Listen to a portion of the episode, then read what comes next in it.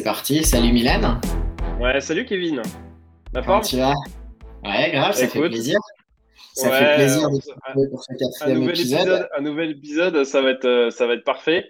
Puis surtout qu'on a plus, euh, on, ça commence à augmenter euh, pas mal en fait le, nombre d'abonnés, les personnes qui nous écrivent, les, on a des super retours. Alors peut-être faire un petit point sur, sur la dernière vidéo, sur la newsletter rentable.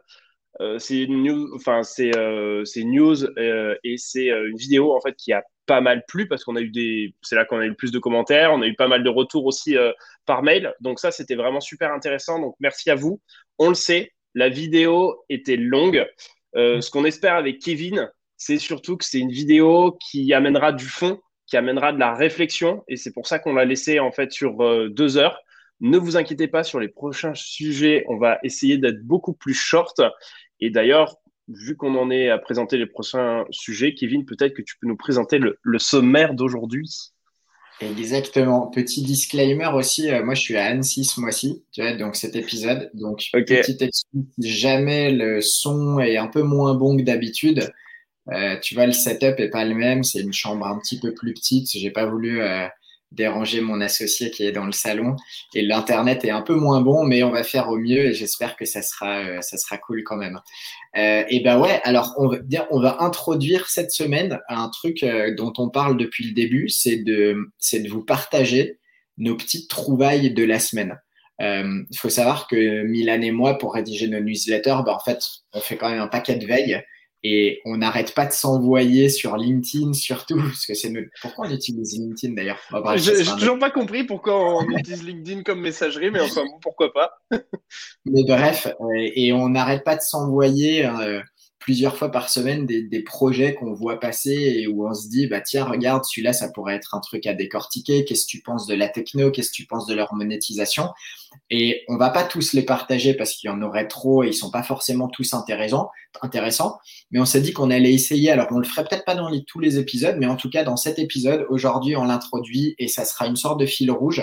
Euh, on va vous partager euh, chacun un projet qu'on a vu passer, qu'on a trouvé intéressant et qui a bien entendu attrait à du no-code et à du make money online. Alors, euh, ça, ça sera la première partie. Toi, tu vas nous parler, Milan, euh, de Is the ship still stuck? Ouais, c'est pas, pas facile en fait à dire en, euh, c'est pas facile à dire en, en anglais, donc je tente. Euh, je le présente tout de suite ou tu veux juste présenter les autres sujets rapidement ou, Ouais, alors on va parler de Is the ship still stuck? On va parler d'une nouvelle plateforme. Et là, ça sera plutôt un débat. On a déjà eu ce débat, mais une nouvelle plateforme qui se lance pour faciliter la vente de mini projets no code. Donc, euh, ton avis va être vachement intéressant sur la question, puisque j'ai le mien, en étant fondateur de Dot Market et en, ayant la visibilité et l'envie de vendre des projets no-code. Et après, la question de fond, parce que quand même, on va aborder une question de fond, euh, bah justement, ça sera de parler, euh, et je pense que ça rebondira bien sur ce débat. C'est une question que j'ai reçue par la newsletter, par ma newsletter il y a deux semaines, d'Emmanuel, et qui porte sur le choix des technologies et la facilité ou non de revendre euh, une technologie, enfin un business en fonction de la technologie, no code ou non, qui a été choisie initialement. On reviendra un petit peu plus dessus tout à l'heure. Je lirai exactement la question d'Emmanuel. Vous verrez, elle est assez précise et intéressante. Mais pour l'instant, ben, euh, écoute, à toi, Milan, avec euh, Is the ship still stuck? C'est quoi ça? Alors, c'est vrai qu'il n'est pas évident à dire. Donc, euh, is ship still stuck? Un peu compliqué, euh, mais pour un, pour un projet en fait qui était, qui était assez marrant que j'ai vu. Euh, je ne sais pas si tu te souviens, Kevin, il y a de ça en fait quelques semaines, il y a un bateau qui s'est retrouvé coincé dans le canal de Suez et qui a bloqué tout le trafic maritime mondial.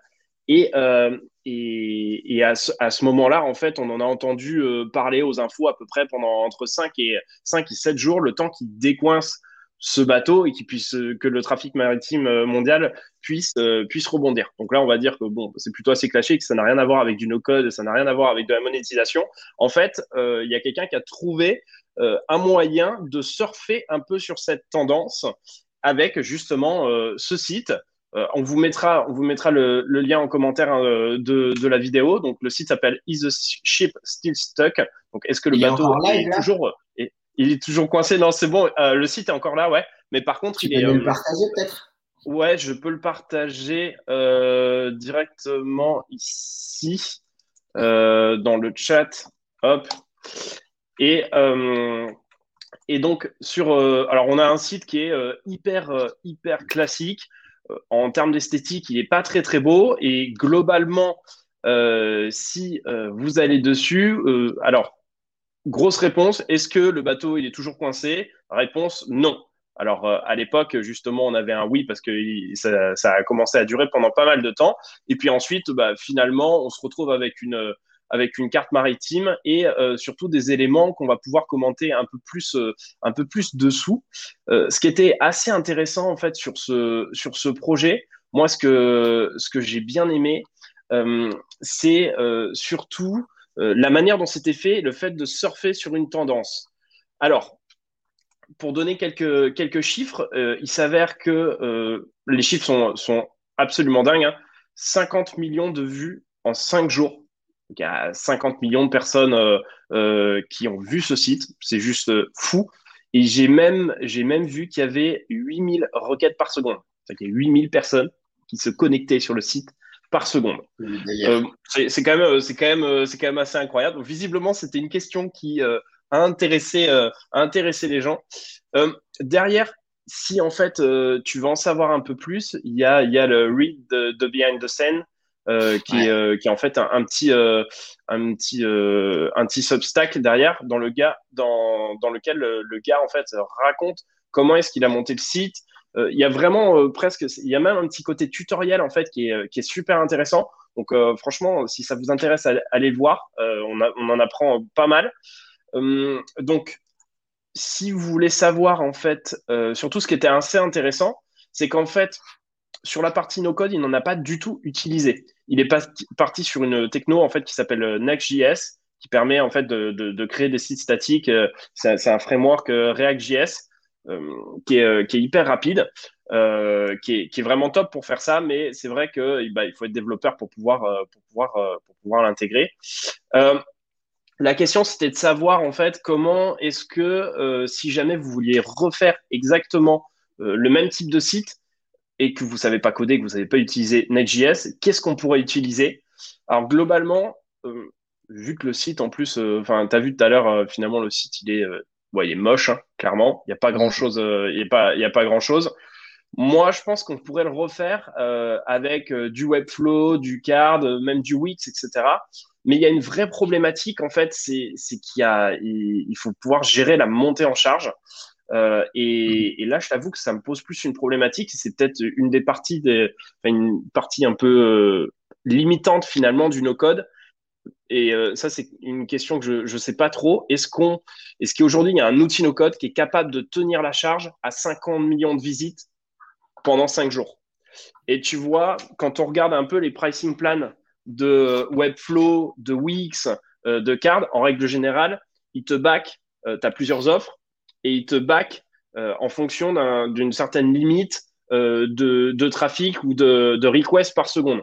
Et là, les chiffres mm. en fait qui, qui sont annoncés, c'est-à-dire 50 millions de vues en 5 jours avec jusqu'à 8000 requêtes par seconde, clairement, je ne retrouve pas ça du tout dans les pricing plans en fait des, euh, des, ah des, des, outils no-code qui existent. Donc la vraie question que je me pose, c'est aujourd'hui, techniquement, effectivement, visuellement, en front, refaire le site is a ship still stuck? Euh, le refaire, euh, c'est hyper simple et vous pouvez vraiment utiliser Webflow, Card, Wix et, Doric, enfin ce que, ce que vous souhaitez comme constructeur de page. Mais la réalité, c'est que je suis à peu près convaincu qu'il n'y a aucune techno qui, qui tiendrait la charge dessus. Donc, à voir si c'est vraiment un projet qui pourrait se faire, qui pourrait se faire en no-code. Je pense que c'est peut-être un sujet. Alors, je sais pas si toi, tu as un avis, mais sinon aussi, euh, je pense qu'en commentaire, si ça vous intéresse, euh, vous pouvez aussi nous, donner euh, votre éclairage sur le sujet. Ça, c'était plus sur la, sur, la partie technique. Et, et après, sur la question de la, map, alors j'ai découvert, qui je t'avoue, je connaissais pas du tout, il y a une sorte de Google Map en fait du trafic maritime qui s'appelle Vessel Finder et en fait, vous pouvez euh, embed une carte. Donc, euh, le, le, gars a vraiment, en termes techniques, pas fait grand-chose. C'est juste la question de la montée en charge. Mais là où il a été assez smart, c'est que euh, finalement, il s'est servi, ce qu'il raconte, c'est qu'il s'est servi de, de, Google et il s'est rendu compte qu'en fait, au niveau de l'autocomplète de, de, de, Google, l'autocomplète, pour ceux qui ne savent pas, c'est euh, quand vous tapez une question sur Google, il vous propose il vous propose en fait de, différents euh, types de questions en fonction de la requête que vous, faites. Donc, c'est euh, si vous tapez euh, question du, euh, du bateau, est-ce que, est que le bateau est coincé Ça, c'est des choses qu'il va, qui, va vous proposer. il vous propose plusieurs questions. Et, et, lui, il avait tapé Is a ship still stuck Dis non, c'est un peu dur à dire pour moi. Euh, et, il l'avait tapé et il, a vu qu'il y avait euh, finalement le nom de domaine qui était euh, disponible. Alors ça, c'était une bonne idée parce qu'il a pris un, ce qu'on appelle un EDM, Exact Domain Match, donc un nom de domaine qui match exactement avec la requête qui est demandée par, par, par, par, les personnes sur, sur, Google. Bon, on pourra peut-être revenir. C'est vrai que d'un point de vue SEO, c'est le genre de nom de domaine qui te met un coup de boost en fait pour, pour pouvoir démarrer, démarrer un projet. Donc euh, c'était plutôt, euh, c'était plutôt euh, assez intéressant. Visiblement, lui, il a été ranké en quelques heures, puisque ensuite c'est devenu un site de référence, puisque c'est forcément quelque chose qui a été fait en, qui a, qui, a, été fait rapidement. Ce qu'il faut comprendre d'un point de vue SEO, c'est qu'il a ranké sur une, il a utilisé un nom de domaine exact sur une requête qui n'existait pas et qui existait d'un coup. Euh, du coup, si tu fais une recherche sur, euh, alors là maintenant peut-être qu'elle y est, mais probablement pas, puisque c'est encore un peu jeune.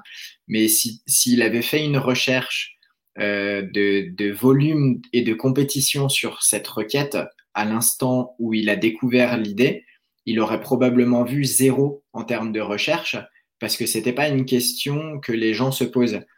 Et, et ça, c'est des, des, failles. C'est assez intéressant d'ailleurs d'un point de vue SEO, parce que c'est ce qu'on appelle des, des sortes de d'angles morts SEO. Euh, quand tu chopes une trend, eh ben, cette trend, elle est quasiment pas identifiable dans les outils classiques d'analyse de mots-clés, mais tu peux l'identifier avec des signaux faibles ou avec euh, un nombre de mentions ou de répétitions. Euh, c'est ce que s'amusent à faire d'ailleurs des outils comme Exploding Topics. Hein. C'est comme ça qu'ils anticipent. Après, l'autocomplète de, de, Google, je pense, visiblement, lui a, lui a permis aussi d'identifier qu'il y avait pas mal de personnes qui tapaient cette requête, en fait. Google te le donne vite. Par contre, les outils qui piochent dans les databases, eux, euh, ben, ont besoin d'avoir la database mise à jour. Et donc ça, c'est un super truc. Et c'est pour ça qu'il a ranké immédiatement dessus. Et donc, il a bénéficié plein pot du, du trafic. Donc ça, c'est une super idée. Pour répondre à ta question de tout à l'heure, 70 euh, dollars. Hein. Il en parle dans son article. 70 dollars, ça lui a coûté le, hosting. Donc, euh, ouais, c'est sûr. C'est pas cher pour la solution qu'il a utilisée. Ça aurait pu lui coûter beaucoup plus cher avec une techno limitée, no code ou, pas no code, hein, parce que tu mets la même chose chez un, chez un hébergeur euh, français ou pas. On va pas les citer, euh, nos amis. Euh, non, non, on se fait pas d'ennemis en fait sur, ici.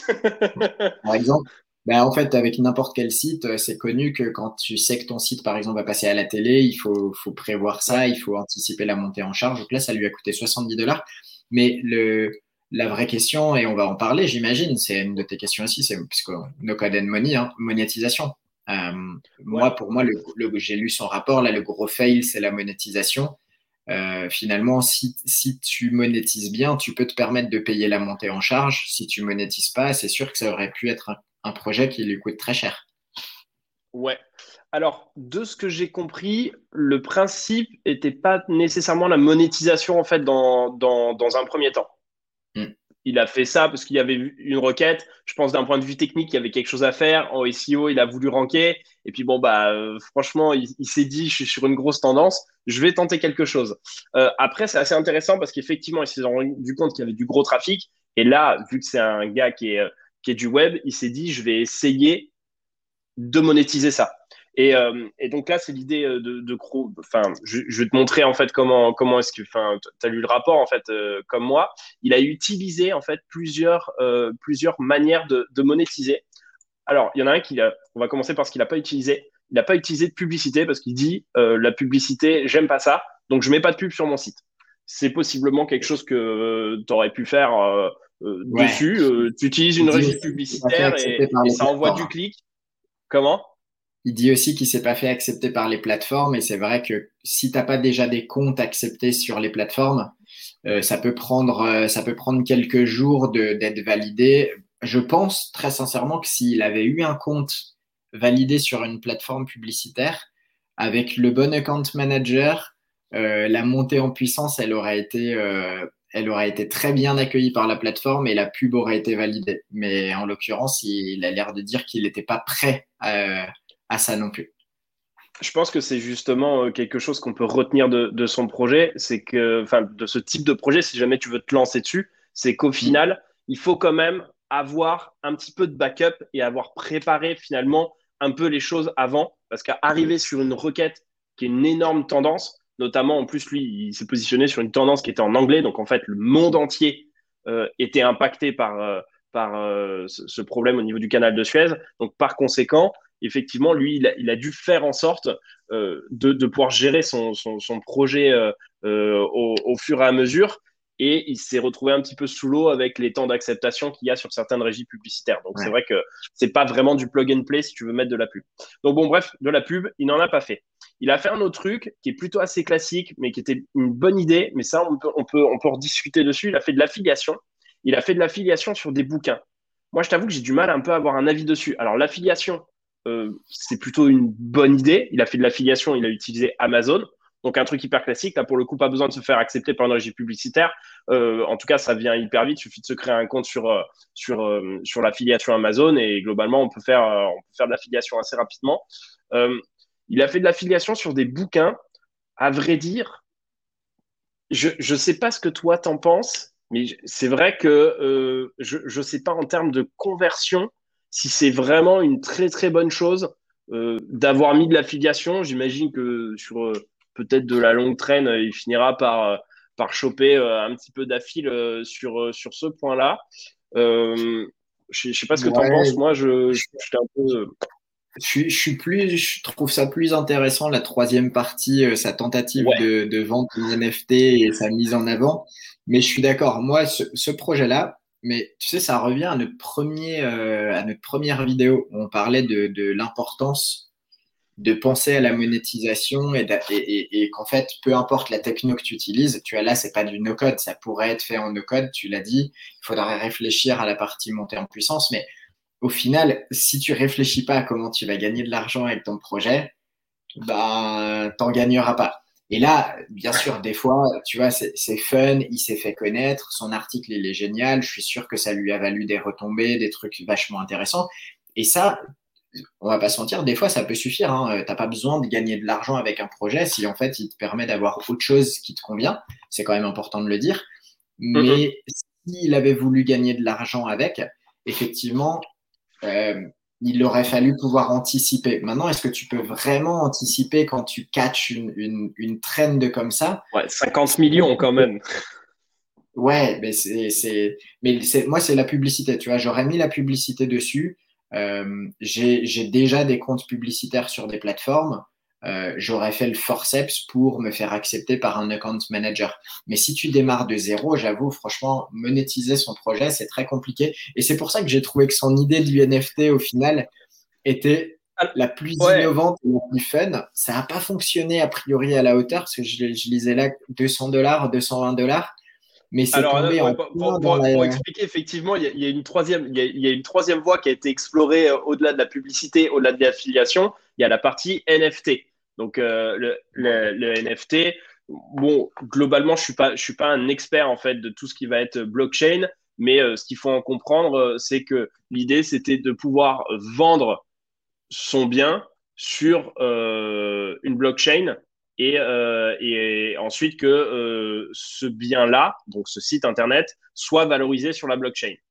Euh, donc euh, là, l'idée, c'est qu'il y a des gens qui, euh, qui enfin, c'est ce qu'on appelle de, toute la théorie du, enfin, toute la théorie et la mise en pratique en fait du des NFT aujourd'hui. Et ce qu'il a essayé finalement, c'est de vendre son site un peu comme une sorte de mème en disant j'ai fait un jour un truc incroyable avec 50 millions de visites, 8000 requêtes par seconde, tout le monde en a entendu parler. C'est un souvenir d'Internet. Vous pouvez acheter ce souvenir-là. De la même, de la même manière, hein, euh, Jack Dorsey, par exemple, il a vendu en NFT son premier tweet sur Twitter. il y a plein, plein d'autres exemples. Et ça, j'avoue que, tu vois, on n'en avait pas parlé. Moi, j'y avais pas du tout pensé parce que je suis un peu moins dans ce domaine-là. Et je trouve que c'est quelque chose qui n'était pas inintéressant de sa part parce qu'effectivement, mm. ça reste un moment d'Internet. Moi, je ne sais pas s'il y a beaucoup de podcasts ou d'émissions qui en ont parlé, mais ça reste un moment d'Internet parce que finalement, il y a quand même des millions de personnes qui sont tombées sur cette page web à un moment donné. Et euh, mm. je, trouve que c'était, c'était plutôt une, une belle, euh, une, belle trouvaille et un bon intérêt. Alors, comme tu le dis, effectivement, et il le dit également dans son, dans son rapport, il a gagné 200 euros. Ça s'est vendu 200 euros. c'est pas, euh, c'est pas énorme. Il n'est peut-être pas récompensé pour ses efforts, hein, on, pourrait penser, mais je trouve que l'idée était assez intéressante et possiblement, bah, pour des projets tendance, ça peut être hyper intéressant par la suite d'essayer de creuser ce domaine du NFT. Ce qui est cool en plus d'ailleurs, c'est dans son rapport, il explique exactement comment il a fait pour, euh, pour mettre en place, euh, pour mettre en place euh, ce, NFT. J'avoue que je ne savais pas forcément le faire. Donc, vous mettra le, le, rapport si ça vous intéresse sur comment est-ce qu'il a mis en place la mise en vente de son site sur la blockchain. J'avoue que je ne savais pas faire. J'ai lu ça, c'était assez intéressant. Donc, voilà, c'était c'était les, les, les, les, trois points. Est-ce qu'il aurait pu faire autre chose? C'est un peu la question qu'on pourrait se poser pour, euh, pour terminer. Est-ce qu'il aurait pu essayer de, capter des leads, tu vois, dans le cas d'une newsletter? Et puis peut-être, je sais pas, euh, les revendre ensuite. Peut-être c'est des gens qui, visiblement, les gens qui sont allés dessus. Alors soit c'est des gens qui s'intéressaient au commerce mondial, soit c'est des gens qui s'intéressaient aux services maritimes, à la mer, etc. Donc peut-être qu'après il y avait moyen de les retargeter sur, euh, j'en sais rien, de, des produits de mer ou, une newsletter de mer, j'en sais rien. Ouais, je sais pas. Moi, je, pense, je pense que c'est un coup d'éclat et honnêtement, j'ai trouvé ça très excitant quand c'est sorti. Mais je vais peut-être être un peu rude, hein, mais ça vaut rien.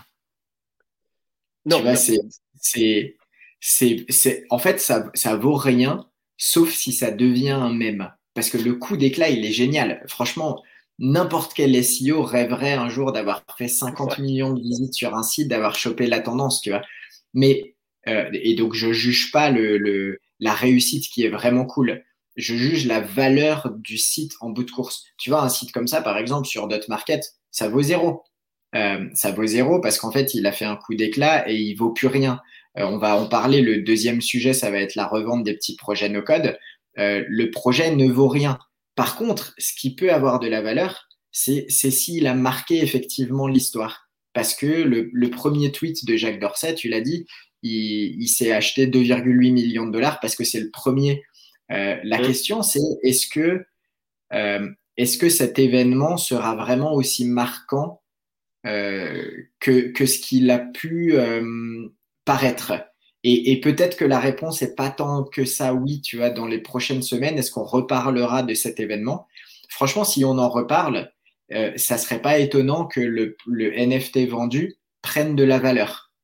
Mais si personne n'en reparle jamais, bah, ça sera probablement juste un coup d'éclat comme il y en a euh, dans, dans plein de domaines et on n'en parle pas forcément et ça perdra complètement de sa valeur et puis bah voilà ça, ça sera un coup d'éclat qui pourra raconter lui mais dont on se souviendra pas forcément euh, si on n'est pas tombé sur le site avant et qu'on n'a pas lu l'histoire.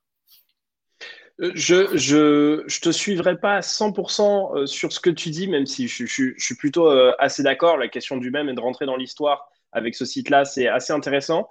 Euh, en termes d'actifs, euh, je ne suis pas complètement d'accord. On peut imaginer, et ça, il faudra voir par la suite, qu'on puisse, à partir d'un site comme ça, pivoter, parce qu'il doit avoir toujours un petit peu de trafic récurrent. Donc peut-être qu'après, il peut partir, j'en sais rien, s'associer avec des personnes sur une partie service de livraison ou service, j'en sais rien, euh, développer aussi une carte, enfin qui, soit concurrente à, celle qu'il a mis euh, vaisselle, euh, euh, comment ça s'appelle, vaisselle Finder en fait pour connaître le trafic maritime. On peut imaginer qu'il y, ait une possibilité de, twister en fait sur sur un autre sur une autre logique business. J'y crois pas trop, mais on pourrait imaginer. Mmh. Et il a quand même été cité sur plein d'autres sites, donc finalement son nom de domaine, il a quand même un peu de valeur. Donc peut-être qu'il pourrait au niveau de son nom de domaine le revendre. J'avoue qu'en tant que tel, par exemple sur sur d'autres markets ou des, plateformes d'achat de sites internet, ça vaut rien parce que c'est beaucoup trop éphémère. il n'y a, y a, pas grand chose à en faire, mais il a quand même un tout petit actif sur, euh, sur ce sujet-là. Mais je pense que ça le nom de domaine et l'autorité du nom de domaine pour faire une 301 vers un site de news. C'est la bonne idée. C'est probablement d'ailleurs la plus grosse valeur du, du domaine.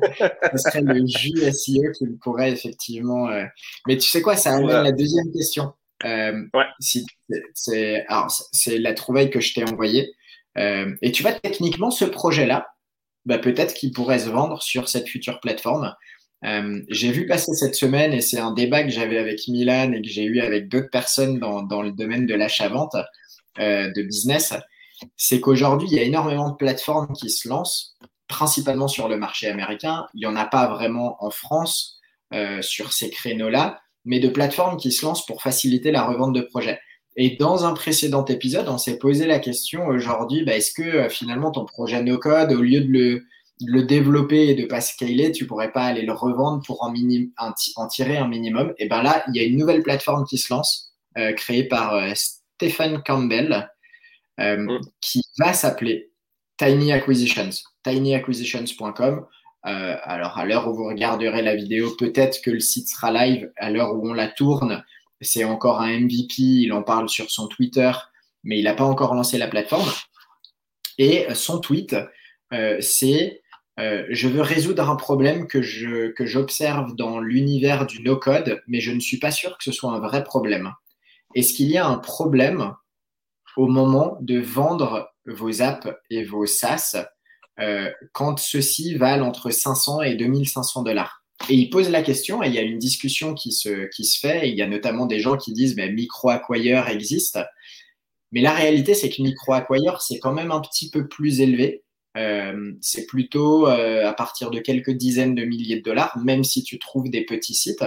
Et donc, il pose la question et derrière, il annonce le lancement de tinyacquisitions.com, qui serait une plateforme spécialisée sur la revente de projets. Alors, il le présente comme no-code, mais comme toutes les plateformes, elles accepteront probablement tout projet un peu tech et pas forcément que du no-code, euh, valorisé entre 500 et 2500 dollars. Et ça me fait penser à, euh, Indie Projects, euh, Indie, Indie Makers, pardon, qui, qui à l'époque avait un, un, site qui s'appelait 1K Project, dont on a déjà parlé aussi en vidéo et où tu pouvais aller revendre toutes tes, toutes tes idées de business qui valaient moins de 1000 dollars. Ils se sont fait racheter, ça a disparu en quelque sorte.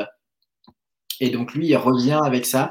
Et, et je sais pas, qu'est-ce que t'en penses, Milan, aujourd'hui de, de, Moi, je suis partisan de pas vendre à 500, 2500 dollars. Je trouve que il y a tellement de choses à faire sur des projets qu'il vaudrait mieux les, les monter plus, plus haut. Mais mais d'un autre côté, je peux que reconnaître qu'il y a un marché parce qu'encore la semaine dernière, je tweetais que je suis sûr qu'il y a un marché pour, euh, pour euh, simplifier, sécuriser la vente de, de, petits sites clés en main entre 500 et 2500 euros. Donc là, tu vois, je suis mal placé de dire qu'il n'y a pas un marché pour les, les apps et les SaaS. Mais, euh, mais qu'est-ce que tu en penses, toi, d'une nouvelle plateforme qui, qui, se dit spécialisée sur no code 500 à 2500 dollars je suis un peu mitigé euh, la... je, suis un peu mitigé sur cette plateforme. Moi, je, pense qu'effectivement, sur Internet, tu as de la place en vrai pour tout le monde. Hmm. Donc, en vrai, il y a des gens qui vont acheter des projets entre 500 et 2500 euros. Il y en aura. Il fait bien de le vendre. C'est une... je, pense que c'est n'est pas une mauvaise idée. Ou en tout cas, en plus, il est en, MVP en ce moment. Donc, c'est vraiment une très bonne chose de, de, de le faire. Euh, de son point de vue, s'il a en tout cas un business model euh, autour euh, d'une prise de commission dessus, tu as intérêt à faire de la quantité si jamais tu vas en vivre, parce que 500 euros, je sais pas si tu prends, j'en peux imaginer une moyenne de, 10% pour la mise en relation, tu vois, entre 10 et 15% pour la mise en relation, sur la commission dessus, faut, faut, vendre du site. Quand même, si tu veux pouvoir, alors c'est peut-être un side project, mais tu pourras peut-être nous en parler, mais sur d'autres markets, il y, y, a tellement de choses à mettre en place pour vendre des sites mais euh, pas forcément techniquement, mais c'est-à-dire d'un point de vue juridique, etc., qu'au bout d'un moment, euh, si c'est pour gagner 15 euros sur un petit site, euh, je pense qu'il faut regarder. Mais peut-être qu'il fera de la quantité, ça peut être, ça, ça, peut être, ça peut être une bonne idée. donc pourquoi pas? Moi, je connais le gars finalement sur sur un autre domaine sur lequel je regardais, il fait pas mal de vidéos autour de de, de Bubble et, et OpenAI pour, pour faire de l'intelligence artificielle. donc, c'est des choses qui sont assez intéressantes. Moi, je le connaissais de ce côté-là.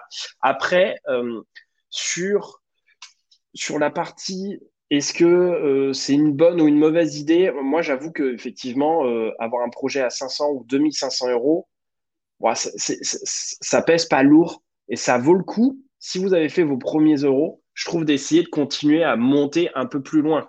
Euh, mm. Franchement, moi, je, je, trouve que les prix sont tellement peu élevés.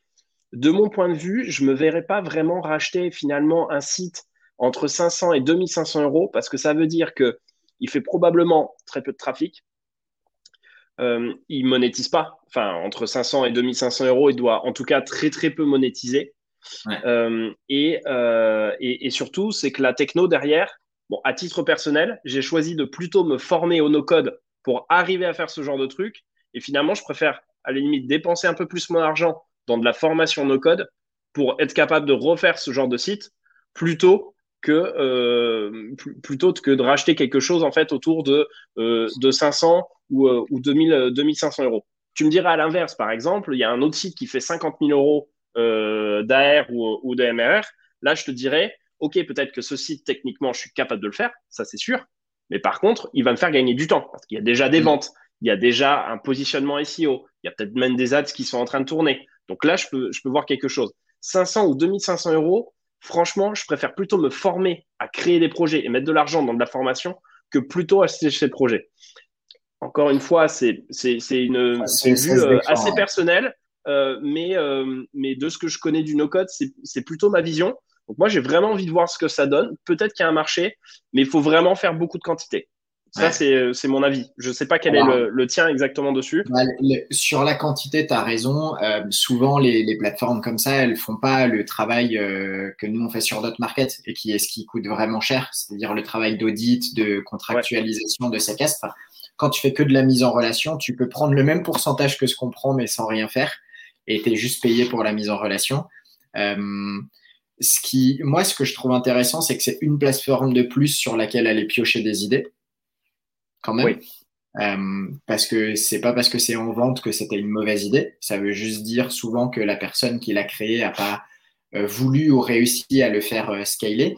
Et après, j'ai un avis plus mitigé parce que j'ai déjà mon plus gros succès en termes d'achat-revente de, de sites c'est d'avoir racheté un petit site clé en main que j'avais créé pour un client et, qui a voulu le revendre quatre mois plus tard. Et, tu vois, le fait de reprendre un business qui avait été créé et que j'ai eu entre guillemets que à scaler, parce que l'idée de base était bonne, euh, ça m'a permis d'attaquer très très vite la monétisation et de, de bah, j'ai gagné un temps fou, je l'ai revendu à un prix fou par rapport au prix acheté. Euh, et, et tu vois, je ne me serais pas dit, tiens, je vais lancer un site dans cette thématique si j'étais pas tombé sur un site à racheter. Donc, moi, quand je vois une plateforme comme ça, je t'avoue que je peux pas m'empêcher de penser, tiens, peut-être que ça sera une des plateformes sur lesquelles je trouverai un, petit SaaS, un petit projet no-code ou pas no-code. Euh, et encore mieux si c'est du no-code et que je peux compter sur des potes qui ont des compétences. ou que c'est des compétences que je peux acquérir un peu plus facilement, puisqu'on en a parlé, c'est peut-être aujourd'hui un peu plus facile de se former sur certaines euh, techno-no-code que sur d'autres. Et, voilà, et je me dis, bah, c'est peut-être un endroit, tu vois, où je trouverai des projets pas très chers, euh, qui seront sous-valorisés parce que pas monétisés. Mais si toi, tu trouves encore une fois le bon marché, que tu as l'audience, tu vois, par exemple, typiquement, tu vas sur ce type de plateforme, tu trouves le, SaaS ou le petit projet no-code qui a été développé, euh, qui mm. correspond à un site. Moi, si je trouve par exemple une app de mise en relation de propriétaire canin sur un, sujet, euh, je ne sais lequel, j'ai déjà l'audience canine, mais j'ai pas le, j'ai pas le mm. projet tech. Et là, là, il peut y avoir des choses très intéressantes. Non, tu as raison, c'est sûrement, c'est sûrement lié finalement à la cible. Moi, dans mon cas, je suis quelqu'un d'un peu plus technique, donc c'est vrai que je me dis, finalement, là où je te rejoins dessus, c'est que je vais aller choper des idées dessus. je vais aller choper des idées business, je vais aller regarder euh, des choses qui me parlent, des choses qui sont plutôt dans la tendance, je vais regarder, et puis ensuite, bah, euh, je, vais pouvoir le refaire, et en plus, je vais pouvoir le scaler en SEO, en ads, et je vais pouvoir faire grossir le truc. Je sais que je vais pouvoir le faire moi-même. Donc, il va plus, je vais plus aller zioter sur une plateforme comme ça, tu vois, pour checker ce qui se passe plutôt, que, plutôt que le racheter. Parce que franchement, pour 500 euros ou 2500 euros, la réalité, c'est qu'il n'y a pas grand-chose à setup. Enfin, vraiment, le, un projet web, un projet web moyen sur, sur Webflow, si c'est quelqu'un qui te le fait avec toute la DA, le contenu, etc., tu, tu chiffres vite en, en plusieurs milliers, plusieurs milliers d'euros. Donc, c'est vrai que 500 euros ou 2500 euros, il devrait y avoir très, très peu de choses. Mais par contre, je pense que c'est une très bonne idée pour aller choper des idées. et ça, ça c'est cool. Des makers, euh, si c'est des makers, c'est peut-être des gens qui le revendent en mode euh, un peu genre je vide mon, mon sac à projet et euh, je le revends pas forcément la valeur de ce que la personne aurait été payée pour le faire pour un client. Mais en tout cas, c'est sûr, en fait, si tu es no-codeur ou no-codeuse, tu iras plutôt piocher des idées sur ce type de plateforme pour, euh, vais pas, je vais dire copier des projets, mais c'est pas péjoratif, c'est t'inspirer et trouver des idées de projets. Euh, si tu es comme moi un petit peu plus porté sur la partie SEO acquisition et que le no-code et que la partie techno, elle te dépasse un peu, ça sera probablement une plateforme sur laquelle tu pourras peut-être aller choper des idées, des projets à aller pluguer sur des audiences existantes.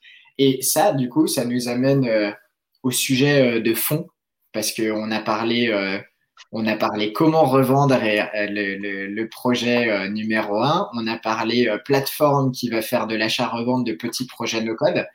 Mais tu vois, c'est tombé trop bien. c'est un, heureux hasard. J'ai reçu une, question d'Emmanuel dans ma newsletter il y a deux semaines. je vais te la lire. Sa question était exactement Comment se valorise la technologie utilisée pour bâtir un site? Custom code versus solution no-code personnalisée, exemple Bubble ou Shopify ou d'autres.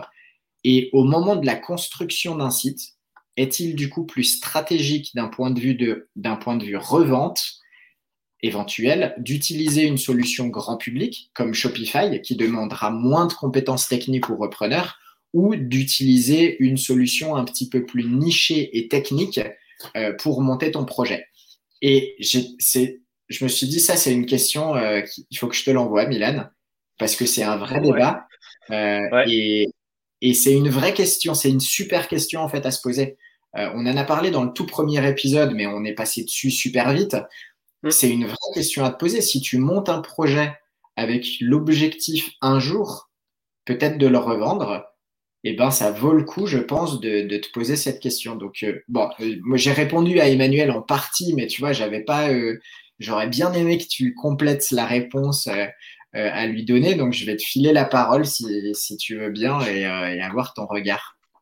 Bah, tu, tu, nous donneras quand même, du coup, la, la, réponse, la réponse que tu lui as donnée, parce que moi, je l'avais trouvé, je l'avais plus plutôt vraiment euh, trouvé euh, intéressant. Puis tu vas peut-être nous faire ton retour en plus sur, euh, sur, sur d'autres markets, sur d'autres markets dessus. Moi, je pense que dans tous les cas, et ça, on l'a dit parce que c'est un peu ce qu'on a envie de faire sur No Code and Money, c'est d'essayer de monter des projets qui ont du sens. On n'est pas là juste pour bidouiller, on est là pour essayer potentiellement de pouvoir revendre ces projets ou tout de moins de vivre de, de, ces projets-là et donc, je pense que c'est hyper important de se poser la question de comment le projet va avoir du sens d'un point de vue financier pour la suite. Si c'est pas quelque chose, on va dire, euh, d'associatif ou autre, on passe plus dans, dans, dans, dans ce qu'on avait envie de traiter sur, euh, sur nos codes and money.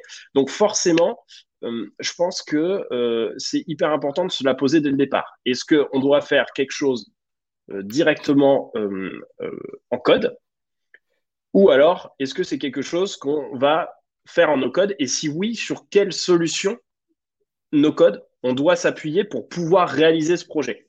Alors, mm. je pense que là, il, va y avoir deux réponses. La première, c'est déjà si, on, veut le coder. La, vraie question, c'est que si tu veux le coder, faut que tu sois bon en code. Ne faut pas un truc buggé qui soit complètement dégueulasse euh, euh, et, qui pose des problèmes par la suite. Donc, euh, faut déjà que je pense que tu sois un bon codeur. Ça, c'est quelque chose qui est, euh, qui est, important pour avoir une plateforme de qualité par la suite. Parce que si tu refiles quelque chose avec une trop grosse dette technique, ça, c'est quelque chose qui va forcément influer sur le prix final. Donc ça, je mets de côté un peu de la partie code, mais on pourra y revenir. Mais je pense que c'est quelque chose qui est important. Et lorsque tu audites un site, tu regardes effectivement s'il y a une dette technique ou la techno euh, qui est utilisée ou potentiellement même le langage qui est utilisé. Ça, c'est quelque, chose, c'est quelque chose à voir. Euh, et ensuite, il y a la partie no code Et donc là, la question, c'est de savoir quels outils on utilise. Alors, c'est difficile de donner une liste parce que j'ai l'impression que des outils no-code, il y en a 14 qui sortent à peu près par semaine. Donc, pour suivre la cadence, c'est pas forcément évident. Euh, moi, quelque chose d'un peu bête, euh, c'est que euh, je regarde un petit peu aussi les levées de fonds des différents outils qui sortent pour savoir s'ils sont là depuis un certain temps et combien ils ont levé pour voir s'ils ont les reins solides pour tenir par la suite. Ça, c'est quelque chose qui me semble être important quand on regarde un outil no-code et qu'on a envie de s'y investir parce que ça veut dire qu'il va durer dans le temps et par conséquent, que l'outil que vous êtes en train de construire a de la valeur. Donc ça, c'est quelque chose que je, que je regarde pas mal.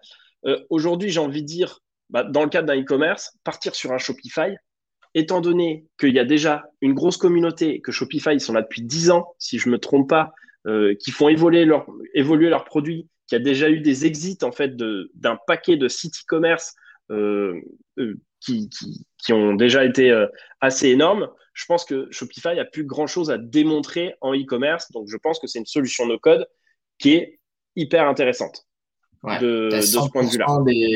Tu as 100% des, points de revente avec un Shopify. Euh, tu n'as aucun malus technique, c'est sûr, sur une vente Shopify. Non. Du coup, euh, ça, c'est euh, ça c'est absolument parfait. La question, elle se pose plus après sur, euh, sur d'autres sites qui sont pas du e-commerce. Donc après, je pourrais pas vraiment euh, tous les lister non plus, mais euh, ça serait plus sur de la vente de contenu, sur, sur des sites médias, sur, sur de la marketplace, sur du SaaS. Donc ça, il y a d'autres technos sur lesquels moi j'aurais envie de parier. Je pense que toutes les, les stacks techniques qui vont être autour de Webflow, autour de Airtable, autour de Bubble, euh, c'est euh, des, stacks qui vont, euh, qui vont avoir du sens, qui vont perdurer dans, qui vont perdurer dans le temps. Toutes ces trois boîtes, en fait, enfin, et, et, j'ai pas cité non plus Adalo, qui a l'air plutôt bien parti sur la partie même application mobile, parce que c'est vrai qu'on parle souvent de site internet, finalement, on parle pas trop d'application mobile, mais le mobile, c'est quand même quelque chose de. Vous avez parlé d'une reprise. Adalo a été une des premières boîtes à, à parler d'une reprise, euh, d'une revente d'une app montée sur Adalo. Tu l'avais partagé dans ta newsletter. Si, si, ouais, exactement, exactement. Mais c'est vrai qu'on en parle, on n'en parle pas beaucoup euh, ensemble, enfin, sur, sur, euh, sur cet épisode, en règle générale, des applications mobiles. Mais, mais c'est vrai qu'il y a aussi mm. des reventes d'applications mobiles. Et Adalo, étant donné qu'ils ont levé pas mal d'argent non plus et qu'il faut vraiment toutes les semaines des mises à jour, il y a vraiment plein de choses qui sortent. c'est vraiment un outil sur lequel moi j'aurais envie de, j'aurais envie de parier pour monter euh, ma marketplace, pour monter mon site vitrine, pour, montrer, pour monter mon application, mon outil interne euh, à mon entreprise. Ça serait vraiment des outils sur lesquels, sur lesquels je me mettrais. Autre point mm. que je regarde, c'est également la communauté.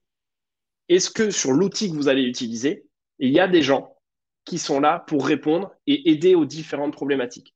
Pourquoi? Parce que moi, je me dis, si jamais je te rachète un site, je te rachète une application mobile, il va falloir que je gère cette application mobile ou ce site internet. Deux manières de faire. Soit je prends un ou une développeur en indépendant ou j'ai quelqu'un en interne en fait qui est capable de pouvoir gérer ça. Du coup, pas trop de problèmes. En fait, il faut que je m'assure que, que, la personne comprenne. Soit sinon, je me dis, ça va être à moi finalement de le gérer. Et est-ce que je vais trouver des réponses à ma problématique? Parce que le support n'est pas forcément toujours euh, disponible. Donc, est-ce qu'il y a des gens dans la communauté qui sont capables de faire ça? Et c'est pour ça que J'en ai pas parlé non plus en, termes d'outils no-code, mais parce que WordPress est un peu à la limite de, de, l'outil no-code, mais WordPress, c'est exactement là où tous les outils devraient aller, avec une communauté hyper forte sur laquelle vous avez un problème sur WordPress et tu es directement capable d'avoir une réponse à peu près, j'ai pas envie de dire dans la minute, mais globalement, dans l'heure, tu peux avoir une réponse, euh, une réponse de la communauté. Donc ça, je pense que c'est vraiment des points que moi, je regarde quand, avant, de, avant de monter, euh, avant de monter euh, un site internet. Je ne sais pas si, si, tu veux ajouter des, des, éléments, mais voilà, en tout cas, ma, ma première vision sur, ma première vision sur, sur ça.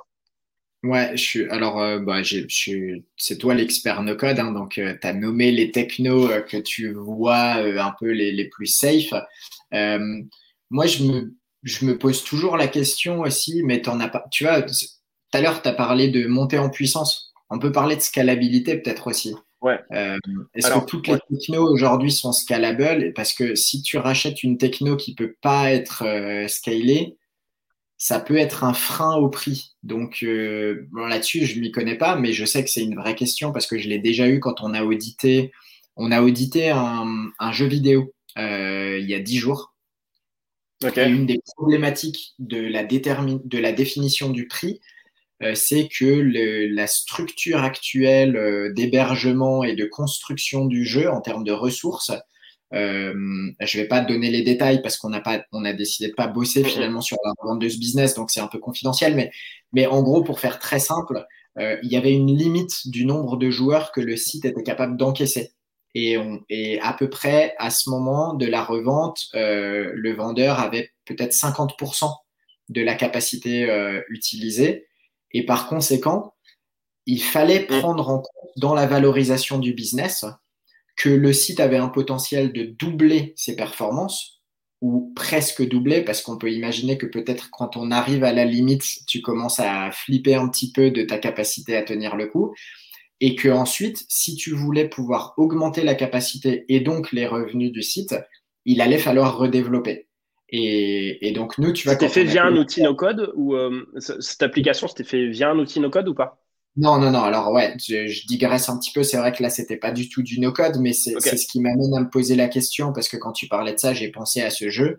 Et, euh, et tu vois, c'était une vraie question de est-ce que il va être possible de scaler sur le, le quel effort et quel investissement ça va demander de pouvoir accueillir plus de joueurs. Donc, est-ce que tu vois, avec une vraie question, hein, est-ce que sur une techno no-code, ça peut être un problème, la scalabilité, le nombre d'utilisateurs, le, nombre de features que tu développes, des choses comme ça? Ouais, alors euh, clairement, ça, ça c'est des choses effectivement euh, à prendre en compte. Est-ce que déjà, euh, alors sur les features, est-ce que l'application la, no-code a par exemple une API sur laquelle on peut se brancher pour pouvoir ajouter des caractéristiques supplémentaires Ça, c'est quelque hmm. chose qu'il faut regarder. Dans le cas, en tout cas, des, de, toutes les, les technos que j'ai citées euh, auparavant, elles ont toutes des API, donc c'est quelque chose sur lequel c'est plutôt, euh, c'est plutôt une bonne nouvelle, c'est plutôt une, une, bonne chose. Hein. Pareil pour euh, Shopify, il y a aussi une API. Par contre, la question de la scalabilité, ça c'est, c'est un vrai problème. Le, le, problème, et c'est ce qu'on disait tout à l'heure, c'est qu'en règle générale, sur les pricing plans, de toutes les entreprises qui font des constructeurs de sites ou, ou des outils no-code, en règle générale, c'est limité à un certain nombre de trafics, soit par heure, soit par euh, requête par seconde, soit sinon euh, par, euh, par, par jour ou peut-être même par mois. Alors, mm. je pense que moi, la, chose que je verrais, si jamais je devais par exemple racheter un site internet qui a besoin de scaler et qui a été fait en no-code avant, je regarderais déjà l'état de son trafic à l'heure actuelle euh, pour voir un petit peu où il en est. Est-ce qu'il a bientôt atteint une limite limite qui est donnée dans le pricing plan. Hein, donc, euh, tu vois très bien si, euh, si il est bientôt à fond ou non et si tu vas devoir faire autre chose. Et je regarderai et j'irai contacter le, le, support en fait de, de l'outil en question pour savoir s'ils font une offre entreprise capable en fait peut-être d'absorber les futurs utilisateurs. Si c'est n'est pas le cas, forcément qu'à un moment donné, ça va devoir en fait être, euh, être plafonné. Et tu vois, par exemple, dans le cas de, euh, dans le cas de Webflow, euh, de ce que j'ai vu à peu près dans, dans la communauté, visiblement, c'est pas le bon outil si tu veux faire télé 7 jours. Tu vois, par exemple, bah, télé 7 jours, c'est le programme télé de, de, tout, de tous les jours. Ça reçoit un trafic qui est assez fort. Et ben Webflow, c'est pas la bonne techno pour ça parce que ça reçoit trop de trafic. Alors que visuellement, ou en tout cas techniquement, c'est clairement, euh, tu, peux clairement le refaire avec, euh, avec Webflow. Mais le souci, c'est qu'en fait, ça n'absorbe pas la montée en charge. Donc ça, c'est un truc, euh, c'est un truc que, que, je regarderai. Après, je me dis, est-ce qu'on n'est pas face à un problème de riche aussi sur cette question de scalabilité? Puisque je me dis qu'à un moment donné, si effectivement, tu as beaucoup de trafic, ce trafic, si tu es un peu malin dans ta stratégie, tu as essayé de le monétiser. Donc, est-ce qu'à ce, moment-là, tu peux pas te dire, bon, bah, peut-être que je vais devoir aller sur une solution un peu plus custom. Certes, ça va me demander de l'argent, mais bon, par contre, je vais être capable de monter et de scaler, euh, de scaler à fond. Donc, c'est un, un, peu ces deux questions-là. Ça, ça sera, ça sera pas un problème à la revente à proprement parler, mais ça sera un problème sur la valorisation. C'est-à-dire que tu peux pas valoriser de la même manière un business qui est quasiment à son potentiel max et pour lequel il va falloir redépenser de l'argent pour le faire passer un cap versus un business qui n'aura aucun problème de scalabilité autre que tes dépenses publicitaires ou tes dépenses marketing. Euh, et, ça, c'est un vrai, euh, un vrai questionnement à avoir au moment de, la revente. Euh, encore une fois, pas que ça empêche la revente, mais ça risque d'impacter le, prix. Et, l'autre chose, et ça, tu vois, on l'a eu aussi, donc c'est une bonne case study sur un sur un e-commerce bâti sur une techno qui n'était pas Shopify, un concurrent français qui fait qui fait plutôt du bon travail, en tout cas qui progresse bien dans le domaine. Euh, mais qui n'est pas forcément très bien perçu par les vieux de la vieille dans le dans le e-commerce, notamment parce que ça ne permet pas d'aller aussi loin qu'une solution en code euh, comme un PrestaShop. Et, euh, et, et, et j'ai vu des business monter sur cette techno no code, justement ne pas être vendu. Enfin, on a eu du mal à le vendre ce business justement parce qu'il était sur cette techno no code et que la techno no code n'étant pas encore assez, euh, on va dire, euh, accepté par les e-commerçants euh, qui ont l'habitude de bosser, de, de, customiser leur site, d'optimiser de, le checkout, de, tu vois, de mettre en place plein de choses. ça a été un frein parce qu'on a eu pas mal d'acheteurs sur ce dossier qui nous ont dit franchement le business est bien, le chiffre d'affaires est bien, mais alors non, nous on veut pas cette techno parce que en fait toutes les optimisations qu'on voit, on sait les faire. c'est pas possible à faire. Mais on ne sait pas les faire avec cette techno, tu vois. Et ça, ça a été un frein de ouf. On a fini par le vendre, mais à quelqu'un qui était moins expérimenté dans le e-commerce et qui donc ne s'est pas posé cette question de, de l'optimisation PrestaShop et qui l'a abordé différemment. Tu vois, c'est toujours une question de, euh, de génération en quelque sorte. Si tu as grandi avec les outils no-code, tu vas réfléchir no-code. Si tu as grandi mm. avec du PrestaShop, tu vas directement te poser la question de qu'est-ce que je vais pouvoir faire. Euh, euh, voilà. Et ça, bah, tu vois, ça alors ça encore une fois, ça n'a pas impacté le prix, mais ça a impacté énormément le délai de vente, en l'occurrence. Euh, on a eu beaucoup d'acheteurs qui auraient pu prendre le business plus rapidement et qui l'ont pas pris à cause de la techno no-code. Et ben, si tu veux, je vais, je vais, je vais pas te lire, je vais te répondre ce que j'avais répondu à Emmanuel. Et, et je pense que bah, si Emmanuel nous écoute, je lui enverrai la vidéo, comme ça elle aura les, les compléments d'information. Je pense que ça sera très complémentaire parce que ma réponse était beaucoup plus euh, axée business, euh, tu t'en doutes, euh, valorisation sur notre market. Et, et, je lui expliquais que, bon, de un, c'est sûr que quand tu développes un projet avec une technologie maison, pareil, on l'a déjà vu, très difficile à revendre. parce que plus la technologie, elle est maison, plus ça veut dire qu'il va y avoir une dépendance et une dette technique possible en plus au développeur initial ou à la développeuse initiale. Et ça, c'est un énorme problème. Euh, alors bien sûr, il y a, des, il y a des, des, codeurs, des codeuses qui font des trucs de ouf, qui sont ultra propres, et si tu le vends à un autre dev, il n'y a pas de problème. Mais d'un point de vue dot market, de notre faible expérience sur le dossier, euh, très difficile de vendre une techno maison parce que trop de risques derrière sur la reprise. Le deuxième point, du coup, euh, c'était que, en fait, plus la techno, elle est grand public, et plus il y aura une database acheteuse euh, de grande taille. Voilà, forte. Et c'est logique. Aujourd'hui, tu vends un WordPress, tout le monde peut acheter un WordPress tu vends un Shopify, tout le monde peut acheter un Shopify. Et en fait, plus la techno, elle, elle diminue en notoriété, et plus tu diminues l'audience acheteuse. Par contre, diminuer l'audience acheteuse ne veut pas dire diminuer le prix de vente. Simplement, tu vas diminuer la chance, la possibilité, l'opportunité de trouver le ou la bonne acheteuse. Tu vas probablement augmenter le délai de vente si tu n'as pas directement accès à une audience acheteuse qui s'y connaisse sur cette techno. Euh, tu vas probablement avoir plus de négociations de gens qui ne seront pas euh, adeptes de cette techno et qui vont, bah, comme dans le cas de cette techno no code dont je te parlais en e-commerce, qui vont essayer de faire baisser les prix euh, en, argumentant que bah, le coût de la migration devrait être déduit de, l'achat initial. Et, euh, et, et, voilà. Et, c'est ce que tu vas avoir en bout de course. C'est que une bonne techno très connue sera facile à vendre quoi qu'il arrive. Une bonne techno très peu connue sera juste plus difficile à vendre, mais quand même, si elle te permet de faire exactement ce que tu veux d'un point de vue projet et de cartonner, de bien monétiser, ben, je pense que c'est pas non plus délirant de sacrifier un petit peu de la simplicité de la revente pour optimiser la capacité à développer le projet tel que toi tu le vois avec tes compétences et d'en faire un, un, projet très bien monétisé. Et puis, bah, le moment où il faudra le revendre, le revendre, il faudra juste être un petit peu plus patient ou patiente pour, euh, pour trouver le ou la bonne acheteuse. Ouais, ça, au final, euh, tu vas purement business. Mais, mais du coup, euh, bah, je suis ravi que tu aies eu ton regard là-dessus parce que tu vois, Emmanuel, si on, si on résume un petit peu peut-être pour presque conclure la vidéo, hein. je ne sais pas si tu as d'autres points à dire là-dessus, mais je pense que ça va être. Non, non, vas-y, bah, on, est sur notre timing, là, c'est parfait.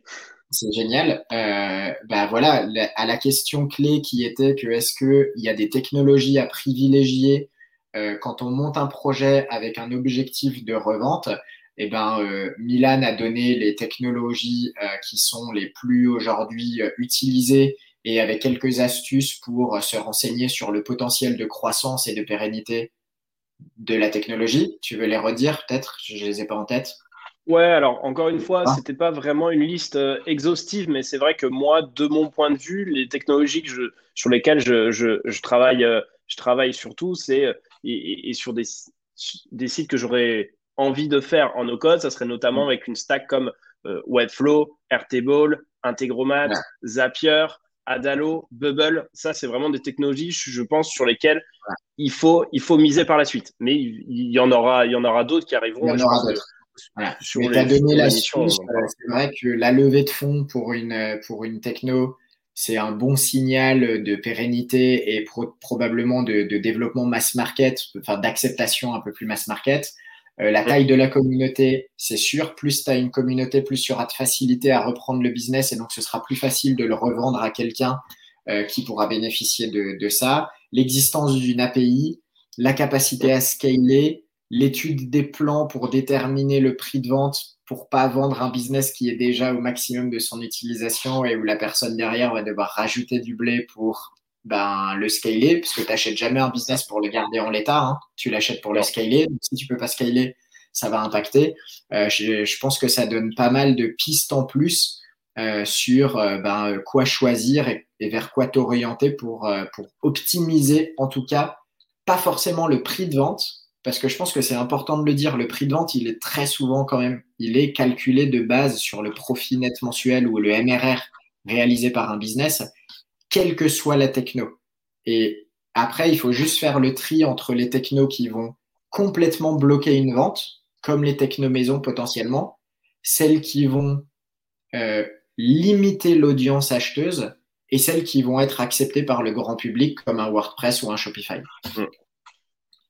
Carrément. Bah, écoute, je pense, je pense, qu'on peut, on, peut conclure dessus. J'espère que, que, que, le format finalement aura plu. Moi, moi j'ai bien aimé qu'on puisse présenter deux sujets qui étaient un petit peu différents, liés à notre veille, en fait, euh, dessus, qui nous permet de rebondir aussi sur des sujets euh, euh toujours no code, enfin, plus ou moins no code, et, et autour de la, monétisation. Et je pense que c'était cool, effectivement, de pouvoir en parler également, de reprendre des questions de la communauté. Ça, je pense que c'était intéressant. Donc, merci Emmanuel, en tout cas, de nous avoir posé cette question. Et je pense, n'hésitez pas à continuer à nous poser des questions et voir si vous voulez qu'on aborde en fait d'autres sujets dessus. Sinon, bah, j'ai envie de dire qu'on se retrouve dans deux semaines euh, pour euh, un nouvel épisode. Entre-temps, vous pouvez vous abonner. Vous n'oubliez pas de mettre la petite cloche. Vous pouvez nous mettre un petit commentaire pour nous envoyer de la force. Ah, vous pouvez également partager ça sur vos réseaux sociaux préférés. Et euh, bah, moi, je vous dis tout simplement à la semaine prochaine. Kevin non, alors euh, dans deux semaines, parce qu'on avait dit qu'on faisait ça toutes les deux semaines. Donc euh, je vous dis à dans deux semaines. Kevin, également à dans deux semaines. C'était cool. Et puis bah, à très bientôt. Et puis à plus. Ça marche? Allez, à plus. Ciao, bye.